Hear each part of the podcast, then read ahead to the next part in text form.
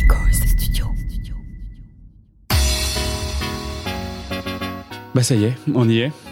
On enregistre cet épisode euh, qui va sortir assez vite d'ailleurs. Je pense qu'on va le, on va le faire passer euh, devant, la, devant la pile parce que j'aimerais bien qu'il sorte avant l'été. C'est sûr. Ce serait Tu quand même pas mal. Donc euh, on sort un épisode euh, sur un autre podcast que, j'ai commencé à animer qui s'appelle Changemaker Stories. On a sorti un épisode sur les apéros responsables euh, avant l'été et là sur The Big Shift on sort un nouvel épisode avant l'été aussi mais sur les déplacements, sur les voyages low carbone. Et pour ça je suis avec Benjamin Martini. On a eu Valentin Martini sur le podcast il y a, il y a quelques mois, bah, c'est le frérot. Euh, voilà, c'est exactement mon frère. Et donc, euh, et donc aujourd'hui, on va parler de, de voyage euh, low carbone parce que tu as, bon, déjà, un, tu as été euh, influenceur voyage, tu l'es toujours influenceur Ouais. voyage sur les réseaux euh, depuis, depuis quelques années. Et en plus de ça, maintenant, bah, tu as monté un projet qui s'appelle Ourail euh, qui permet de faciliter les déplacements lointains low carbone pour partir en vacances. Donc, on va essayer de, de parler un peu de tout ça. Bah, avant de commencer, est-ce que tu peux te, te présenter un peu? Tu le feras mieux que moi, je pense. Carrément. Euh, donc moi, c'est mieux que moi. Benjamin. Euh, on me connaît plus sous le nom de Tolt sur les réseaux parce que c'est mon, mon nom euh, d'artiste, on va dire. pseudo. Voilà, c'est mon pseudo. Euh, ça, fait, ça va faire 9 ans que je fais ce métier de, de créateur, youtubeur, instagrammeur, vous l'appelez comme vous voulez. Euh, au début, je m'appelais beaucoup plus réalisateur parce que je me montrais très peu. Euh, je faisais vraiment des vidéos pour euh, mettre en avant des destinations sans trop me montrer. Mais après, c'est vrai que bah, j'ai été obligé de, de me mettre un peu plus en scène pour que, pour que les gens s'attachent quand même à un personnage. Euh, et donc, euh, ça, ça fait ouais, 8-9 ans que je fais ce métier. Et à l'été 2019, après avoir beaucoup pris l'avion, je me suis dit, on va peut-être arrêter les bêtises. Et je voilà, j'ai plus envie de. Déjà, pour mon empreinte personnage, j'ai plus envie de prendre l'avion, j'ai plus envie de que ce soit professionnellement ou personnellement. Et aussi, j'ai plus envie d'alimenter cet imaginaire euh, selon lequel on aurait besoin de partir euh, loin pour passer des bonnes vacances. Donc, euh, j'ai pris la décision d'arrêter euh, de prendre et promouvoir l'avion. Euh, et ça a été effectif en 2020. Euh, Bah J'avais prévu une année de transition. Justement, l'année 2020, je pensais que ça allait être un peu euh, l'année où j'allais peut-être euh, garder deux, trois projets avec de l'avion. Parce qu'à l'époque, euh, il y avait quand même la moitié de mes revenus qui dépendaient de compagnies aériennes.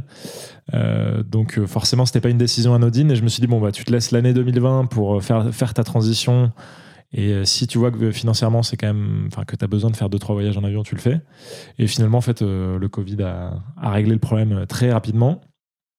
Euh, si bien que le dernier avion que j'ai pris, en fait, c'était en mars euh, 2020, justement parce que euh, j'ai dû rentrer un peu en catastrophe euh, d'Ukraine, parce que les frontières étaient en, tra- en train de fermer à cause du Covid. Euh, c'était un projet justement sur lequel je bossais depuis plusieurs mois pour euh, voyager en train, euh, à la base jusqu'en Iran, mais à l'époque, l'Iran était euh, foyer épidémique, donc on a dû euh, changer Ah de ouais. destination finale, on est, on est parti en Ukraine. Et voilà, et donc on a réussi à aller jusqu'en Ukraine, mais là on a vu euh, pas mal de, de- d'infos comme quoi les, frontières fermaient, et donc euh, on s'est dit que, voilà, il fallait, il fallait rentrer un peu en catastrophe. Et depuis, j'ai plus pris l'avion et franchement, ça me manque pas du tout. Et euh, bref, tout ça pour dire que euh, là, il y a trois mois, j'ai lancé Ourail, qui est effectivement un peu l'aboutissement de, de ce pivot vers le voyage bas carbone, puisque c'est un média euh, qui a pour mission de faciliter les voyages sans avion. Et je précise que c'est un média euh, qu'on veut collaboratif, c'est-à-dire qu'on veut pas que les gens qui nous suivent soient des followers ou des utilisateurs, on veut que les gens qui, qui suivent notre contenu après se l'approprient et deviennent des ambassadeurs du voyage bas carbone. Parce que euh, je pense qu'on n'arrivera pas à convaincre assez de monde si on s'y met pas tous. Bah, je vais commencer à pouvoir avoir quelques contributions alors dans les, dans les prochains mois. Super content à propos de ça. Avant, c'était quoi en gros Tu dis donc les, les compagnies aériennes qui étaient tes principales, euh, euh, tes, tes principales sources de revenus, c'est tes voyages préférés. Qu'est-ce que tu faisais comme type de contenu Tu faisais quoi un peu? Alors en fait, j'ai commencé euh, en lançant une série qui s'appelle Don't Go To, euh, qui, est une, voilà, qui était une série euh, où l'idée c'est d'opposer un peu les idées préconçues qu'on peut avoir sur des, pays aux images que je captais sur place. Donc euh, il y a eu Don't Go to Iran, Don't Go to Algeria, Don't Go to Georgia, enfin bref, il y a eu une quinzaine d'épisodes. Euh, C'était sur une chaîne qui s'appelle Tolt Around the World, qui est un peu entre parenthèses depuis un moment, euh, bah, depuis euh, principalement le Covid. Et c'est une, une série qui a très bien fonctionné. hein. Il y, a, il y a des vidéos à, plus de, à plusieurs millions de vues. Et voilà, l'idée c'était vraiment de, de casser un peu les idées reçues sur des destinations à la base plutôt insolites ou peu Mm. touristiques. Et après, j'ai élargi un peu en, en faisant aussi découvrir d'autres destinations qui sont, enfin voilà, qui sont, qui sont attirantes, comme le Canada, comme euh, la Suisse. Parce que en fait, euh, même dans ces destinations-là, euh, il y a toujours des, des clichés à déconstruire. Ouais. Mais déjà, t'étais pas trop dans cette vibe euh, doigt de pied en éventail, dans le sable fin. euh, Non, pas du tout. Ouais, non, j'avais quand même soif de découvrir plutôt des, des pays peu touristiques. C'est vrai que moi, pour le coup, quand je vois qu'il y a un endroit qui est pris d'assaut par les touristes, j'ai plutôt tendance à le fuir, même si je peux comprendre le succès de certaines destinations. Mais euh, c'est vrai qu'à cette époque-là, euh, ce qui m'intéressait, c'était vraiment euh, plutôt de découvrir des, des pays voilà, qui avaient gardé un peu leur authenticité. Et du coup, depuis le Covid, plus d'avions là? Zéro depuis le Covid? Zéro depuis mars 2020. Euh, et ouais, comme je te le disais, en fait, jusqu'en. bah alors, j'ai le chiffre en tête pour 2018. Euh, en 2018, j'avais fait le calcul. euh, il y a vraiment 50% de mes, de mes revenus qui, étaient, qui provenaient directement de, de compagnies aériennes. Et après, à part ça, quasiment la totalité de mes voyages nécessitait de, de prendre l'avion. Mais, mais vraiment, euh, j'étais super dépendant de l'avion. Enfin, en tout cas.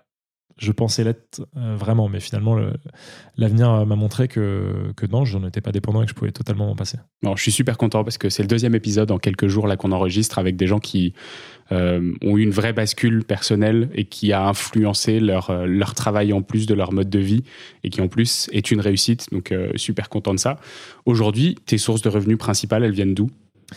Ben en fait, euh, au moment euh, où on sort du Covid, enfin sur le premier été, donc été 2020, euh, je me dis bon bah prenons cette, ce bouleversement du tourisme comme une opportunité. De toute façon, moi, ça faisait un petit moment que ça me trottait dans la tête cette idée de me recentrer sur la France et sur l'Europe. Voilà, principalement pour des raisons écologiques. hein. Et aussi parce que ça m'intéressait de découvrir ce qu'il y avait autour de moi. Et donc, je suis parti dans la Creuse, vraiment au moment du déconfinement, tu vois, genre au mois de juin, euh, euh, je pars dans la Creuse. Je me souviens, je passais les coups de fil pour essayer de monter le projet euh, au moment où on avait encore la restriction des 100 km. et donc, je monte ce projet un peu à la va-vite. Je me dis, vas-y, tu sais quoi, on va aller autoproduire un premier épisode dans, la Creuse et on va reprendre un peu ce concept de casser les clichés. Donc, ça s'appelle N'allez pas en Creuse. Et, donc, on y est allé en juin. On a fait un épisode avec les moyens du bord. Et, et finalement, ça a très bien marché aujourd'hui l'épisode. euh, Alors, sauf que j'ai eu une approche, une approche un peu différente. Euh, sur les épisodes que je faisais à l'étranger, c'était des épisodes de 3-4 minutes. Ouais. Euh, donc, c'était vraiment du clip presque un peu publicitaire, assez rapide, assez impactant. Et là, je me suis dit que ça me. Enfin, je, je trouvais ça intéressant d'avoir une approche plus documentaire en donnant la parole aux gens sur place, en faisant des interviews, voilà, en prenant un peu plus le temps d'aller en profondeur. Et donc, je suis parti euh, donc euh, en Creuse et on a fait ce N'allez pas en Creuse euh, qui, a, qui a franchement très bien marché. Là aujourd'hui, je pense qu'il doit être à plus de 100 000 vues. Et, euh, et donc ça, ça a été mon gagne-pain pendant euh, bah là, les, ces dernières années. C'est ce que j'ai mieux, le mieux vendu, c'est des épisodes euh, N'allez pas vers des Et destinations. donc là, tu en vends, tu vends quoi? Tu vends un office du tourisme? Tu vends. Ouais, le- la plupart du temps, je vends ça à des comités régionaux ou départementaux de tourisme. Euh, et sinon, parfois, ça m'est arrivé aussi d'avoir d'autres types de partenaires. Je pense notamment à la Corse. Euh, J'ai fait un épisode euh, N'allez pas en Corse, où là, euh, j'avais eu un budget de la part de Babel, qui est une application pour apprendre des langues. Donc, vraiment, ouais, sur, sur les. Tu t'es mis au patois corse euh, là-bas, c'est ça? Ils n'ont pas encore le Corse référencé dans l'appli, mais bon, j'ai parlé de, de l'italien parce que c'est un truc que j'apprends depuis. bah, justement, je, je m'y suis mis un, un peu sérieusement depuis le Covid. Mais, euh, mais ouais, tout ça pour dire qu'en gros, euh, euh, je, je vis principalement euh, grâce à cette série depuis 2-3 ans. Mais là, quand même, euh, ces derniers temps, j'ai eu d'autres types de partenaires, des marques, des partenaires ferroviaires. Enfin voilà, il y a. Là, par exemple, cette année, mon plus gros client, c'est le l'AOP Beaufort, qui est voilà, un fromage que, à titre perso, j'apprécie énormément. Et donc, bah, c'est mon plus gros client de l'année. Ok, c'est quoi les autres types? Donc ça va être des, des marques, tu les sélectionnes, tu les, comment est-ce que tu les valides? Tu es très très euh, sélectif parce que est-ce que tu es passé de euh, euh, je veux plus de compagnie aérienne à je suis hyper select? Ou est-ce que tu t'autorises des, des marques un peu, euh, pas forcément euh, délétères, tu vois, mais qui n'ont pas forcément une ambition climatique ou de terroir forte? Je suis assez sélectif. Après, même quand je prenais l'avion, j'étais déjà assez sélectif parce que j'avais une proposition de, de Coca pour sponsoriser un, un, documentaire justement que je voulais faire en Algérie pour documenter le, le, une association qui ramassait les déchets parce qu'il y a un gros problème de déchets en Algérie. Et donc Coca m'appelle, il me dit qu'ils veulent sponsoriser le truc. Donc moi je leur dis bah les gars vous êtes gentils. moi problème et solution. je suis pas fermé complètement, mais par contre euh, si, si, on parle, si on travaille ensemble, il faut que vous me montriez euh, pas de blanche et que vous montriez euh, voilà, ce que vous voulez faire vraiment pour régler ce problème à votre niveau, parce que vous savez très bien que vous avez une grande responsabilité là-dedans. Donc finalement, j'ai fini par refuser. Et, et voilà, mais sinon aujourd'hui, bah, oui, oui, je suis évidemment assez sélectif. après, voilà, il y, aura, il y aura toujours des gens pour me reprocher certains partenariats. Je pense notamment à l'AOP Beaufort. et en vrai, c'est plutôt sain que les gens me, me questionnent sur mes partenariats. Du parce, parce que, tu t'étais pas posé la question ou parce que euh, tu pas forcément, tu savais pas forcément que ça pouvait être. Euh, alors, je sais pas si c'est tendancieux ou si c'est euh, critiquable, entre guillemets, mais tu le savais ou tu te disais on verra bien? Je j'en avais conscience. je savais, mais surtout je savais que ça pouvait faire réagir au niveau de de la communauté plutôt végane, spéciste, etc euh, je sais plus si on dit spéciste ou antispéciste, enfin bref, les, personnes qui sont euh, très concernées par la, la maltraitance animale, etc. Ça, pour le coup, moi, c'est un sujet qui me touche moins. Je ne dis pas du tout euh, que je suis pour euh, l'industrie, enfin l'agroalimentaire industriel et tous les traitements justement qui vont avec. par contre, le fait de manger des animaux de temps en temps me pose pas de cas de conscience s'ils ont été bien traités, etc. Ça, c'est un truc avec lequel je suis à l'aise. Euh, je pense que c'est compatible avec euh, nos objectifs climatiques. Si tu manges euh, un peu de viande de temps en temps, un peu de poisson de temps en temps, que c'est pêché de manière sélective, par exemple. pour la viande, il y, y, a des mecs qui bossent très bien, tu vois. Donc, ça me pose pas de cas de conscience, mais je savais effectivement que bosser avec une AOP de fromage, ça, ça, risquait de poser, de poser problème à ce niveau-là. Après, il y a une personne qui m'a questionné là-dessus, notamment au niveau de l'impact du fromage de l'empreinte carbone. Et ça, c'est vrai que ça m'a permis aussi de d'en apprendre un peu plus à ce sujet, même si j'avais conscience que le fromage c'était euh, bah, évidemment moins bien que de l'alimentation euh, végétale. Euh, mais ça m'a permis aussi de voir que le fromage pouvait avoir un impact, par exemple, supérieur au poulet, etc. Donc le fromage de vache, d'ailleurs, en priorité. Voilà, le mm. fromage de vache. donc c'est sûr que c'est un truc qui me questionne. Après, voilà, là où je suis à l'aise avec le Beaufort, c'est que c'est un fromage. du coup, ça m'a permis quand même de découvrir comment comment c'est produit. C'est un fromage qui est fabriqué euh, sur euh, un volume qui est petit. Euh, tu vois, c'est vraiment limité à une zone géographique. Il y a un cahier des charges qui est très précis, qui est très exigeant. ils ont sûrement plein de choses à améliorer, mais voilà, je pense que c'est le genre de fromage qui est quand même, je pense que c'est pas le fromage qui, pose vraiment problème. C'est pas du Babybel, quoi. Voilà, c'est pas du Babybel. euh, voilà, mais après, je le... du coup, ce qui est bien en travaillant avec eux, c'est que moi aussi, je, les... je leur pose des questions, je leur demande ce qu'ils font, etc. Et je pense qu'il ne faut pas non plus euh, voilà, tomber dans l'excès et refuser toute collaboration euh, avec quand même des, des, entités qui, quand même, euh, peuvent aussi avoir envie de mieux faire, de s'améliorer, etc. Ok, ouais, je suis assez d'accord. C'est quoi ton, ton plus beau voyage bas carbone Celui qui te dit, ah, franchement, c'était incroyable. Euh, Celui qui t'a mis le, le, plus dans les mirettes ou vraiment tu te dis ok ça euh, je m'autorise à en choisir deux quand même. Vas-y vas-y. Je veux des anecdotes je veux des trucs un peu croustillants du coup. Euh... trucs qui donnent envie à tous les gens qui écoutent là de se dire ça aussi je vais le faire. Bah il y a deux voyages vraiment euh, que j'ai adoré c'est tout récent. Il y en a un en Sicile je suis allé en Sicile. on l'a bien vu sur les réseaux celui-là. Voilà. Je suis allé en Sicile en avril parce qu'il y a un train de nuit en fait qui part de, de Milan ou Rome ou même de Naples tu as un train de nuit qui va jusqu'en Sicile. Tu as plusieurs trains de nuit qui vont jusqu'en Sicile. Et en fait, euh, tout le monde se dit, mais attends, mais comment c'est possible? Euh, C'est une île, la Sicile. Hmm. Bah ouais, c'est possible parce que le train est chargé sur un ferry. Et donc, en fait, ton train arrive euh, au bout de la Calabre et ensuite, il est chargé sur un ferry. Tu as une petite traversée de genre une demi-heure. et ensuite, le train est déchargé en Sicile et il continue sa route en Sicile.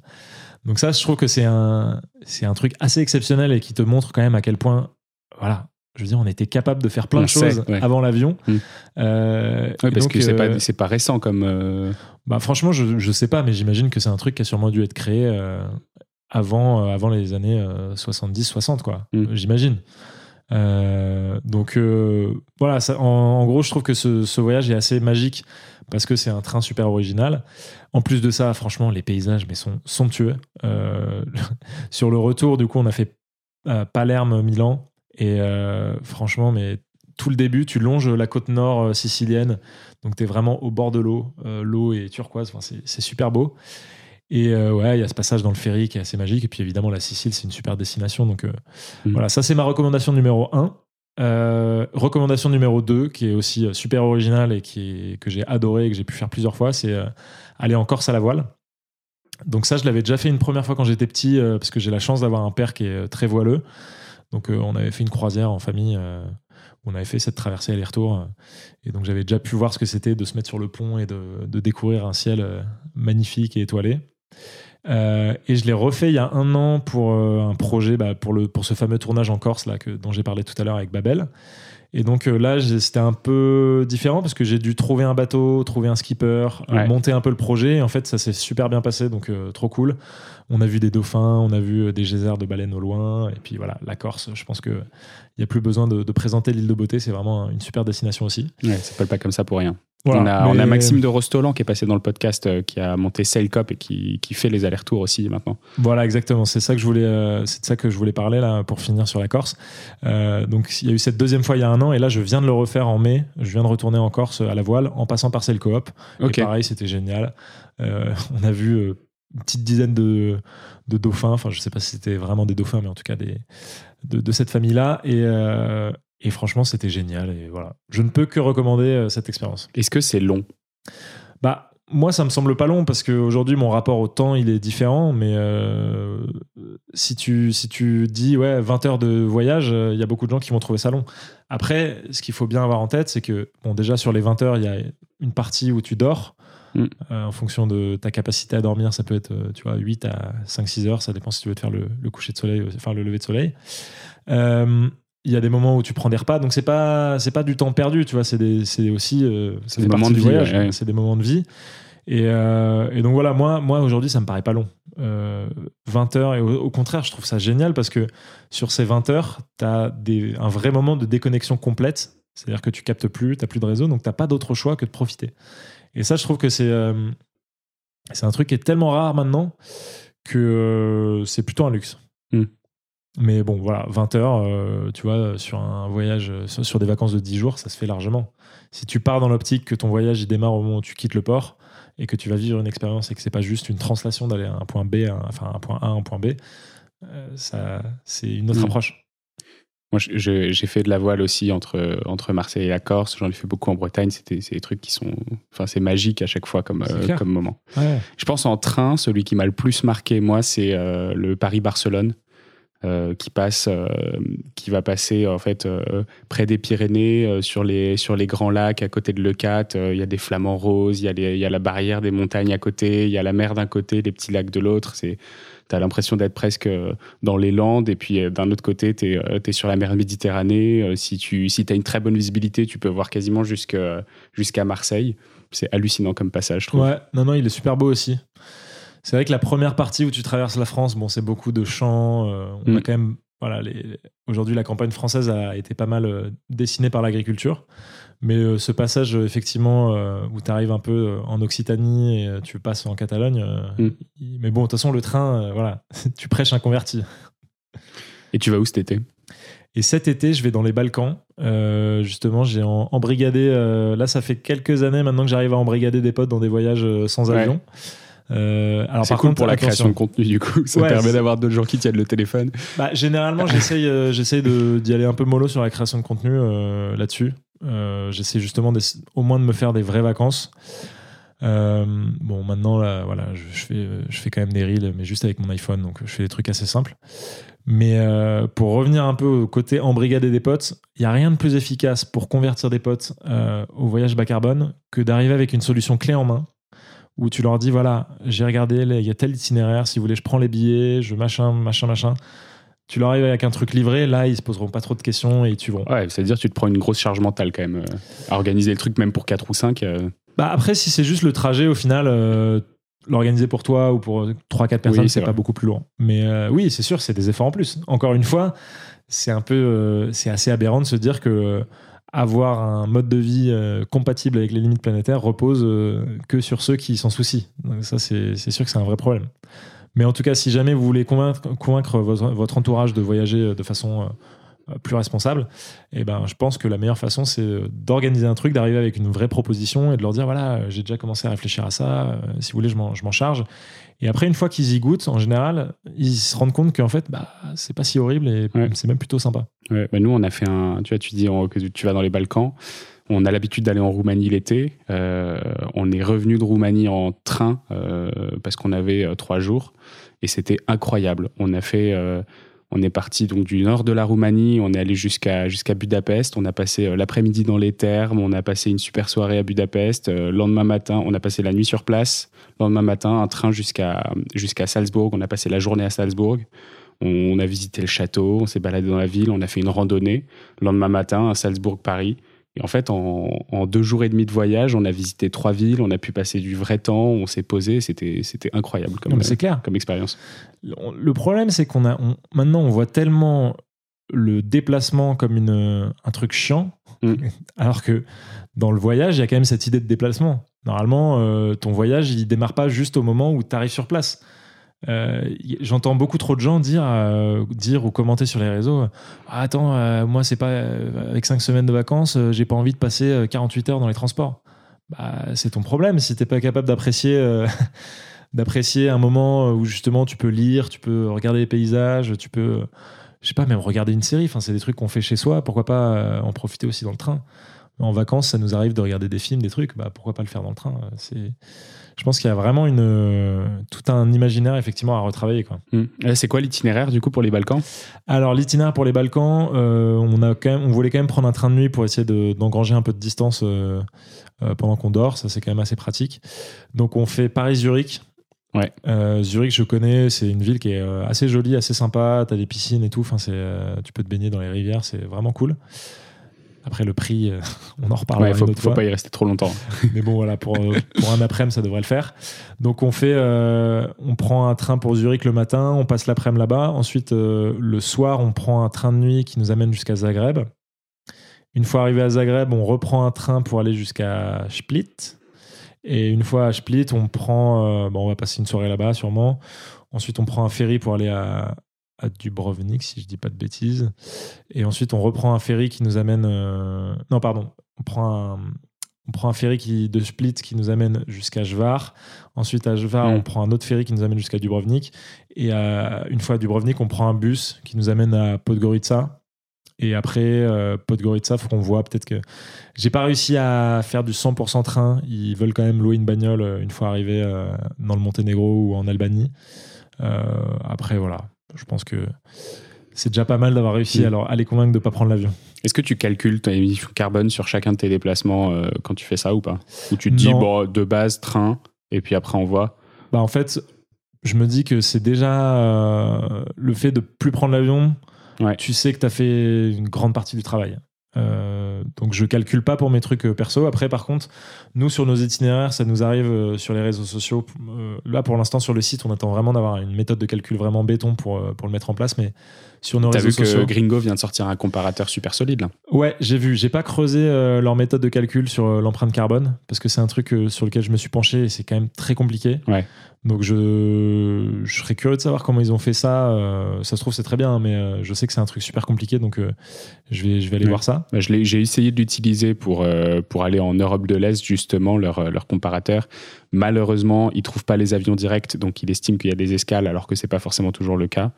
Et aussi, euh, il ne trouve pas forcément les trains quand il ne s'agit pas uniquement de la compagnie SNCF.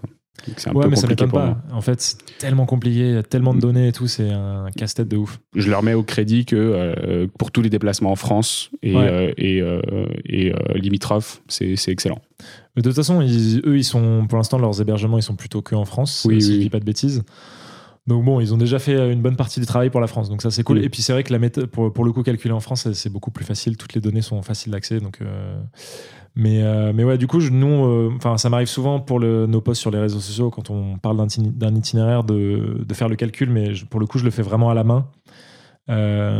Et donc là, ça me permet de me rendre compte effectivement que par exemple des itinéraires qui passent par l'Allemagne, qui passent par même par l'Italie, tu vois, l'itinéraire en Sicile, malheureusement, il est beaucoup moins bas carbone qu'on le pense. Parce que c'est du train diesel ou c'est ça bah Parce que déjà, l'électricité en Italie, elle est beaucoup plus carbonée qu'en France. Ouais. Et, et puis c'est pareil pour l'Allemagne. L'Allemagne, le facteur, c'est du x12, quoi. Ça mm. dépend, après ça varie un peu, mais potentiellement ton kilomètre en train en Allemagne, il pollue 12 fois plus qu'en France. Ouais.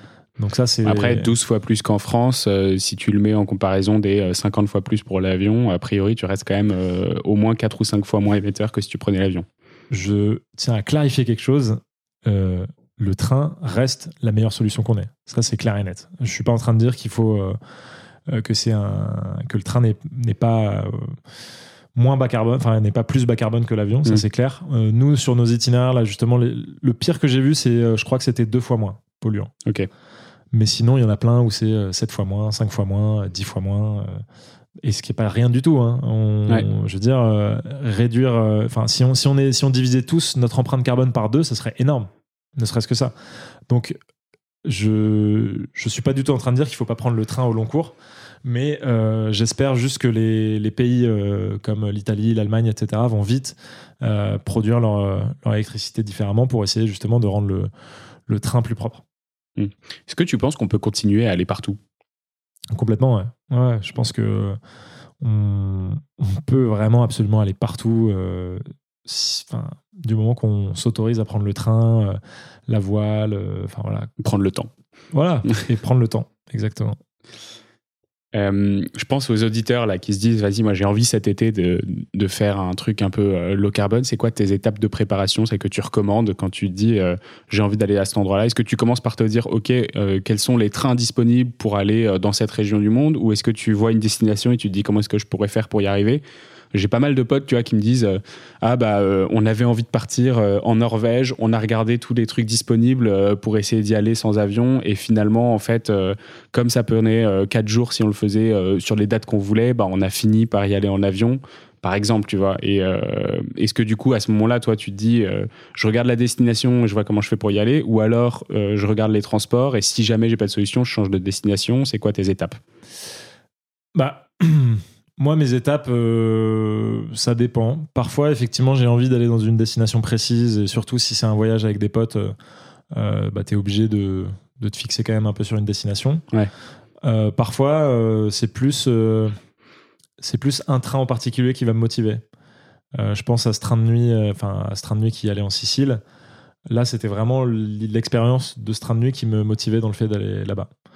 Donc euh, là maintenant, je, commence à vraiment un peu me passionner des trains euh, et je vais pas mentir aux auditeurs. Euh, c'est une passion qui est venue plutôt sur le tard. Hein. J'ai toujours bien aimé le train, mais mais je veux dire, je peux pas me prétendre passionné comme d'autres qui pour le coup sont sur ce créneau depuis très longtemps et, et pour le coup eux c'est vraiment des mines d'or. Je pense notamment à, Thibaut Constant qui, est, qui a mm. une chaîne qui s'appelle Simply Railway euh, qui est un mec en plus euh, super sympa. Et ben lui, euh, voilà, il est cheminot de père en fils, il est passionné par ça, il a une connaissance technique de tout ça qui est exceptionnelle.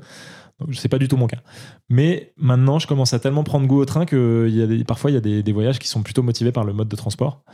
après, voilà, pour ceux qui nous écoutent, euh, qui sont peut-être pas autant initiés que moi et qui sont qui pas autant creusé le sujet que moi, bah évidemment le premier conseil que je vais leur donner c'est d'aller sur Voyage parce qu'on a quand même euh, une plus d'une centaine d'itinéraires maintenant euh, un peu partout principalement en Europe, mais pas que. On a la Géorgie, on a le Maroc. enfin voilà, il y a, quelques itinéraires assez, originaux et sympas. Et si jamais ils trouvent pas leur destination, il y aura quand même peut-être des clés pour s'en rapprocher. Euh, je pense, mm. je sais pas, imaginons tu veux aller à Prague. Euh, bah, peut-être que sur notre site, ils vont trouver un itinéraire pour aller jusqu'à Budapest. Et une fois que tu as Budapest, c'est super simple. Donc là, on, est, on enrichit petit à petit parce que c'est des itinéraires qu'on rentre euh, manuellement à chaque fois. Donc forcément, ça prend du temps. Mais voilà, le premier réflexe, je pense que c'est d'aller sur voyage parce que peut-être qu'ils vont trouver un itinéraire qui leur plaira sur une notre destination, site. Et puis voilà, si jamais ils voient que, ça y est pas, peut-être qu'il y a d'autres destinations qui vont leur donner envie.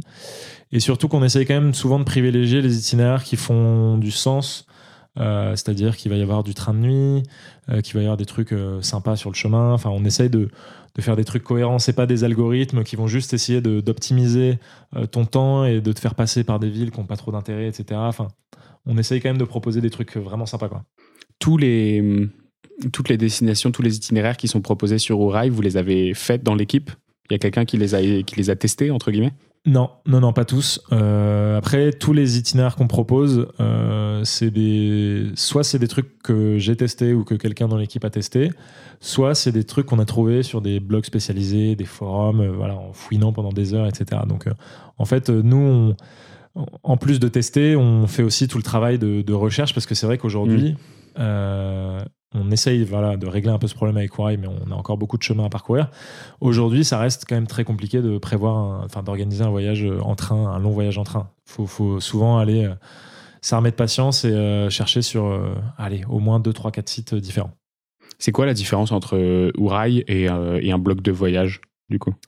Alors pour l'instant, nous, euh, on n'a pas trop euh, euh, cette partie éditoriale que tu vas avoir sur un blog où tu vas avoir vraiment euh, une description, etc. Là, on- pour l'instant, on a vraiment euh, voulu lancer le truc rapidement avant l'été pour essayer de filer un coup de main à un maximum de monde avant l'été. Euh, on est en train de l'ajouter, cette partie éditoriale. Donc, Ok. il va y avoir des astuces, euh, des conseils sur les trucs à visiter sur place. Euh, il va y avoir aussi une petite présentation de l'itinéraire. Là, on a rajouté des vidéos aussi. Donc, euh, le, le site va être enrichi, là, justement, euh, dans les semaines et les mois à venir. Donc, c'est vrai que la limite euh, va être de plus en plus fine, mais pour l'instant, nous, on, on prétend pas du tout être un blog. Nous, pour l'instant, on est plutôt un facilitateur, euh, c'est-à-dire qu'on va vraiment, euh, sur chaque itinéraire, on va te décrire chaque étape avec la durée, le type de transport et le bon lien pour réserver. En fait, on, plutôt que avant, tu devais chercher sur des blogs, savoir sur quel, sur quel site tu devais réserver, etc. Bah là, maintenant, tu as tout un peu. Tu, tu sais sur quel site réserver sur un seul site. À quand le, le site de réservation unique euh, pour l'Europe, du coup? Alors, euh, Parce qu'aujourd'hui, du coup, si tu as besoin, là, par exemple, si tu as besoin d'aller en Sicile, si tu fais Paris-Sicile, tu réserves sur euh, SNCF et sur Trenitalia. C'est Ouais. ça? Si tu veux aller à Prague, tu dois aller sur euh, SNCF plus euh, IBN ou IBC, je sais plus comment s'appelle la, la compagnie euh, tchèque, mais il y a la compagnie allemande aussi en plus qui est HBB ou un truc comme ça. OBB. C'est exactement ça. En fait, euh, sur tous les trajets en France et euh, les trajets internationaux qui sont desservis par SNCF, donc je pense euh, notamment. euh, Beaucoup de limitrophes, ouais, mais Paris, Belgique, Pays- Pays-Bas, ouais. Allemagne. C'est ouais. ça, le Thalys, euh, tous ces trucs-là. Donc tous ces trajets-là, ils vont être, on va renvoyer vers SNCF Connect, qui est notre partenaire privilégié, et en plus c'est là que tu trouveras les meilleurs prix, parce qu'il n'y a pas de frais de réservation en plus. En plus maintenant leur appli, elle marche nickel. Donc c'est vraiment, en France c'est le meilleur site, il n'y a pas à hésiter. Euh, par contre, euh, dès que tu vas sortir effectivement de France et que tu vas te retrouver en Italie, en Espagne, etc., là, on va plutôt te diriger vers euh, Trainline, Ouais. qui est quand même assez efficace euh, bah, sur, Sur la France aussi, hein, ouais. mais il y a Mm. des frais de réservation maintenant. Et ils sont assez efficaces sur voilà, les pays limitrophes.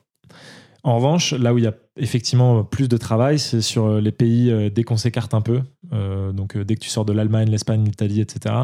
Là, euh, on va vraiment dénicher les bons sites locaux. Donc euh, effectivement, en Hongrie, ça va être le site hongrois. Enfin voilà. Après, sur les trains de nuit, il y a pas mal d'OBB, qui est la compagnie autrichienne. Autrichienne. Euh, voilà. Donc, euh, on va dire, on fait ce travail un peu de, de, de dénichage, de prémachage pour les gens. Pourquoi est-ce que vous euh, vous utilisez pas juste une base de données existante pour référer des pour référencer des, des trajets euh, ou des itinéraires sympas bas carbone euh, plutôt que de le faire à la mano? J'ai l'impression que ça pourrait aller beaucoup plus vite. Est-ce qu'il y a une raison particulière à ça? Bah, la raison, c'est principalement le manque de moyens humains et financiers. Parce qu'aujourd'hui, pour accéder à une base de données, même si tu arrives à trouver une base de données gratuite, il faut réussir à l'implémenter. Donc, il faut avoir les, les ressources techniques pour le faire. Ouais. Euh, donc là, voilà. c'est juste que moi, moi euh, personnellement, j'ai pas les ressources, enfin, j'ai pas les compétences. Après, là, en interne, on- pour le coup, on s'est bien renforcé. Donc, on a, on a beaucoup de gens qui, qui pourraient avoir les compétences. Mais le problème, c'est que c'est des gens qui, qui donnent de leur temps de façon bénévole pour l'instant. Donc euh, là, c'est clairement le manque de moyens. Après, euh, voilà, c'est des trucs qu'on a en tête et on, on espère pouvoir y arriver. Mais, Mais bon, en même temps, c'est aussi un, un, peu ce qui fait le, charme, quoi. C'est voilà, les itinéraires, on, y a mis du cœur et, et c'est des, trucs auxquels on a réfléchi. Hmm. C'est quoi le, futur de Ouraï du coup? Le futur de Ouraï, euh, eh ben à terme, moi j'aimerais que ça devienne. Excuse-moi. Le futur de Ouraï, eh bien à terme, moi j'aimerais que ça devienne vraiment le site en tout cas, euh, je ne sais pas si ça va évoluer en application, on verra, ça c'est des trucs auxquels on réfléchira plus tard, mais en tout cas, euh, je voudrais que ça devienne vraiment l'outil référence pour organiser ces voyages responsables. Et je dis bien voyage responsable parce que dans voyage responsable, il y a évidemment la partie euh, transport, mais il peut y avoir aussi la partie hébergement, il peut y avoir la partie mm. logistique, où est-ce que tu mets tes bagages, et puis aussi peut-être, voilà, je sais pas, des conseils un peu euh, sur comment, enfin, comment visiter un site naturel. Enfin voilà. Pour le coup, à terme, j'aimerais que ce soit un truc complet et que les gens n'aient plus à se poser la question de savoir où ils vont pour avoir des renseignements sur comment voyager euh, de façon responsable. Je veux que tout soit, soit sur cet outil-là. D'accord, donc ça veut, dire euh, référencer, par exemple, référencer Gringo, référencer des, des conciergeries à côté des gares, référencer, euh, c'est ça, qui, qui pourrait accéder à, enfin, pouvoir accéder depuis Ourail à plein de services différents euh, qui sont tous engagés là-dessus. Ouais, sur Gringo, par exemple, on, c'est déjà des partenaires. On a déjà fait des petites opérations sur les réseaux sociaux. Mais en fait, j'avais déjà travaillé avec eux via, via mes réseaux propres Tolt. Donc euh, c'est des gens, voilà, on sait qu'on partage les mêmes valeurs, euh, on sait qu'on a le même objectif, donc euh, on, sera sûrement amené à travailler avec eux. donc oui, à terme, on, va sûrement intégrer des recommandations d'hébergement, par exemple des, hébergements près de la gare ou des trucs comme ça, parce que bah voilà, c'est bien d'accompagner les gens sur la partie transport, mais si on peut aussi les, les, aider à trouver le bon hébergement pour vivre leur voyage en train de la façon la plus confortable, c'est cool.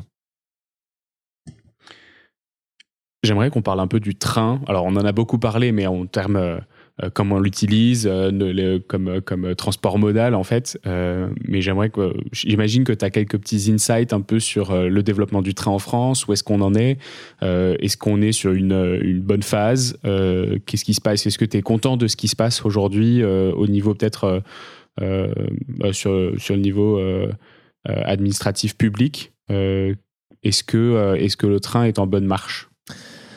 Alors, je suis content de ce qui se passe au niveau de la de l'opinion publique. C'est-à-dire que le train a le vent en poupe, ça c'est clair et net. On n'a jamais autant parlé de train dans les médias. Euh, après, voilà, je suis un peu dans ma bulle, donc il euh, faut que je m'en méfie, mais voilà, euh, il y a quand même beaucoup d'indicateurs qui montrent que le train a le vent en poupe, que ce soit au niveau des réservations, etc., etc. en revanche, au niveau public, on va pas du tout assez loin, ça c'est une certitude. pour l'instant, ils sont plutôt dans, dans la mesurette, dans les coups de com que dans ce qu'il faudrait faire. Euh, et aujourd'hui, le problème, c'est qu'on, d'un côté, on demande à la SNCF d'être rentable. Donc c'est pour ça, moi, j'ai un peu du mal avec tous ceux qui tapent sur la SNCF, même si évidemment la SNCF n'est pas parfaite. Euh, c'est une société, donc comme toutes les sociétés, elle va faire des erreurs.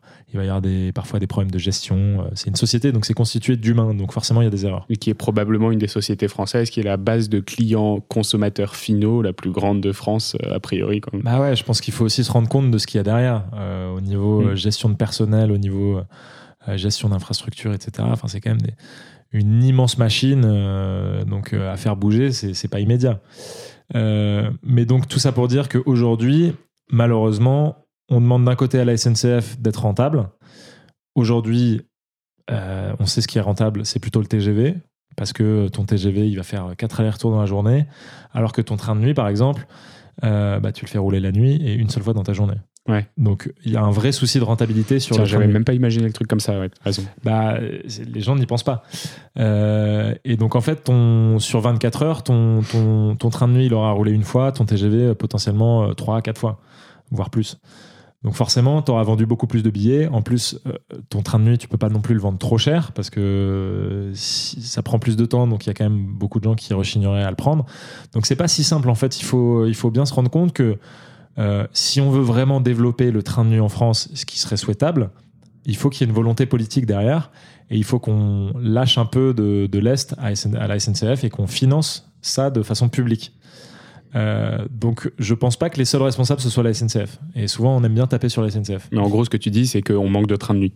Ah bah, je pense que là, les, les petits, euh, les petits effets d'annonce euh, sur le train de nuit, c'est très timide et c'est pas du tout suffisant. On pourrait aller beaucoup plus loin. Mais euh, d'après ce que j'ai compris, en gros, euh, la SNCF ne pousse pas spécialement euh, le train de nuit parce que forcément, ils sont frileux à lancer des projets qui sont pas rentables. Mm. Et l'État met vraiment un peu le minimum syndical pour re- relancer un peu le train de nuit. Et la mise en euh, concurrence là-dedans, ça peut aider? La mise en concurrence, est-ce que ça peut aider? Bah, Voir que OBB euh, euh, met le paquet sur le train de nuit, peut-être que ça va donner des idées aux autres.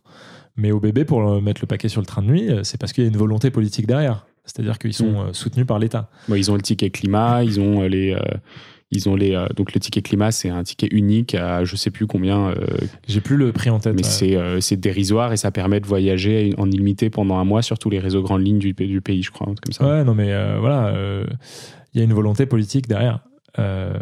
Malheureusement, en France, euh, on est encore très pro-aérien Mm. parce que c'est un gros bassin d'emploi, etc. Euh, et puis parce qu'on a au pouvoir des gens qui n'ont pas compris euh, de l'urgence, enfin qui n'ont pas, qui ne semblent pas avoir saisi l'urgence euh, de faire bouger les choses. Mm.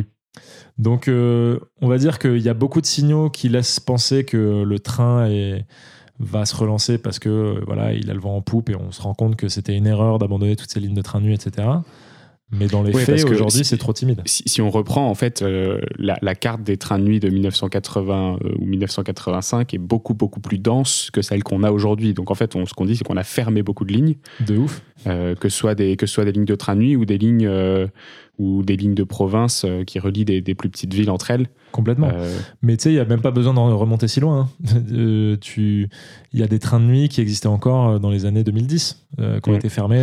Je crois qu'il y a eu un gros. je me souviens, j'avais pris 2013. le j'avais pris le Carcassonne Paris en 2011. Bah, tu vois, Carcassonne Paris, aujourd'hui, ça paraît limite inconcevable. Ouais. Je- mon père me raconte aussi qu'il prenait le train de nuit pour aller à Lorient, pour faire Lorient-Paris. Aujourd'hui, un train de nuit pour aller en Bretagne, c'est moi, ça me paraît aberrant. Ouais, ouais. Bon, après, il n'y avait pas le TGV jusqu'à il n'y a pas si longtemps que ça après Rennes. Ouais, Maintenant, il y a le TGV sûr. après Non, mais Rennes, après, le TGV, c'est top. hein. Euh, mais je pense que, en fait, les deux sont.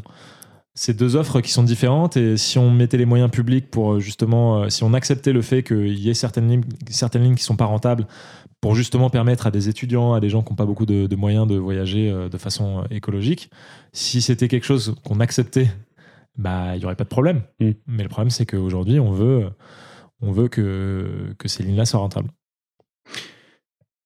ce serait quoi la première action qu'on devrait faire si on est là on sort de cet épisode on vient de l'écouter on a passé euh, on a passé 50 minutes à nous écouter qu'est-ce qu'on doit faire?